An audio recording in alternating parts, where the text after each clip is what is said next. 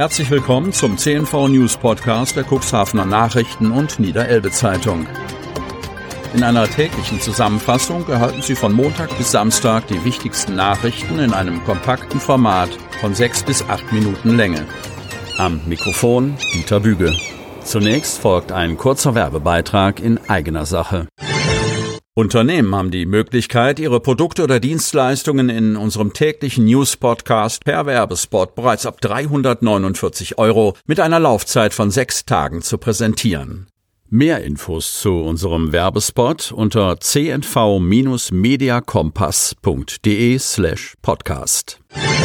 Das Neujahrsbaby von 1972 ist heute Diakon, hat zwei Töchter und arbeitet im sozialen Dienst in Kloppenburg von Jens Christian Mangels.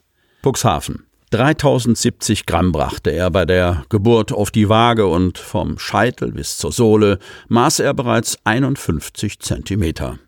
Peter Sandgar kam vor 50 Jahren am 1. Januar um 4.51 Uhr als erstes Kind des Jahres 1972 im Cuxhavener Stadtkrankenhaus zur Welt. Unsere Zeitung hat nachgeforscht, was aus dem Neujahrsbaby von einst geworden ist. Es blinzelt etwas müde und skeptisch in die Kamera, das frisch geborene Kind der Familie Sandker. Der Arzt Dr. Konstantin Wojasidis und die Schwestern Charlotte und Ilse streicheln den Knaben, halten ihn fest im Arm. Und wo ist die Mutter? Sie wollte auf keinen Fall aufs Foto, weiß Peter Sandker, das Cuxhavener Neujahrsbaby von 1972, das vor wenigen Tagen seinen 50. Geburtstag gefeiert hat. Den alten Zeitungsartikel über seine Geburt hütet Sanker wie seinen Augapfel, genau wie das Modell der Kugelbarke, das einst im Wohnzimmer der Eltern stand und jetzt das eigene Esszimmer schmückt. Auch wenn er schon seit langer Zeit in Kloppenburg lebt, hat Sanker nach wie vor eine besondere Beziehung zu seiner Heimatstadt im Norden. Zuhörer sind immer erstaunt, wenn ich mit Stolz erzähle, dass ich nicht in Kloppenburg, sondern in Cuxhaven geboren bin. Die Familie verließ die Stadt an der Elbmündung bereits im Sommer 1972, weil der Vater eine Stelle als Berufsschullehrer in Kloppenburg annahm. Sandkers Mutter verstarb 1988 an einer Krebserkrankung. Sein Vater schied 2018 aus dem Leben. Peter Sandker hat noch eine ältere Schwester, die ebenfalls in Cuxhaven zur Welt kam. Der heute 50-Jährige ist ausgebildeter Altenpfleger und war zehn Jahre Dozent an einer Altenpflegeschule. 2013 erhielt er seine Weihe zum Diakon im Zivilberuf. Seit 2020 arbeitet er im sozialen Dienst des St. Pius Stiftes in Kloppenburg.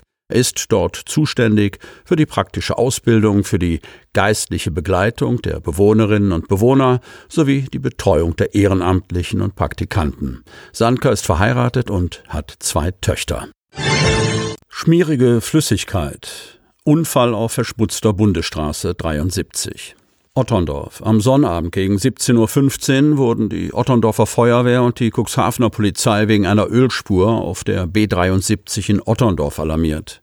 Die Spur befand sich in Höhe der Abzweigung Stader Landstraße. Dort hatte sich bereits ein Verkehrsunfall ereignet. 36 Einsatzkräfte rückten am frühen Neujahrsabend aus. Bei der Alarmierung hieß es zunächst, dass es sich um eine größere Ölspur handeln sollte. Als die Einsatzkräfte vor Ort ankamen, stießen sie auf ein Unfallfahrzeug am Straßenrand mit einer leicht verletzten Person, sodass ein Rettungswagen benötigt wurde. Außerdem stellten sie fest, dass die Fahrbahn im gesamten Kreuzungsbereich mit einer unbekannten schmierigen Substanz stark verschmutzt war. Dadurch war die Straße sehr rutschig und glatt. Die Bundesstraße musste voll gesperrt werden. Die verletzte Person wurde zunächst von der Feuerwehr erst versorgt und betreut. Nach Eintreffen des Rettungswagens wurde sie an dessen Besatzung zur weiteren Versorgung übergeben. Die Mittel der Feuerwehr reichten nicht aus, um die Straße zu reinigen. Deshalb wurde eine Spezialfirma hinzugezogen. Gegen 21.30 Uhr war die Fahrbahn gereinigt und die Vollsperrung konnte aufgehoben werden. Silvesternacht verlief ruhig. Kreis Cuxhaven. Insgesamt gab es in der Silvesternacht von Freitag auf Sonnabend kein übermäßiges Einsatzaufkommen im Vergleich zu sonstigen Wochenendnachtdiensten. Das teilt die Cuxhavener Polizei mit. Weiter heißt es, zu danken ist unter anderem den sehr disziplinierten Bürgerinnen und Bürgern des Landkreises Cuxhaven, dass auch keine Verstöße gegen Corona-Vorschriften festgestellt wurden. Aufgrund der aktuellen Regeln war eine erhebliche Anzahl an Verstößen in diesem Bereich befürchtet worden.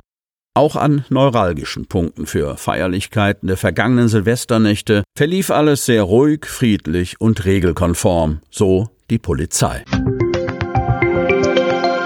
Damit Sie ab sofort keine Podcast-Folge mehr verpassen, benötigen Sie lediglich einen sogenannten Podcatcher. Auf den meisten Smartphones ist dieser bereits vorhanden. Falls nicht, dann suchen Sie ganz einfach in Ihrem App Store nach einem kostenlosen Podcatcher wie zum Beispiel Spotify, Apple Podcast oder AntennaPod. Selbstverständlich können Sie unsere Podcast-Folgen auch direkt über unsere Website unter cnv-medien.de slash podcast anhören. Sie hörten den Podcast der CNV Medien, Redaktionsleitung Ulrich Rode und Christoph Käfer. Produktion Rocket Audio Production.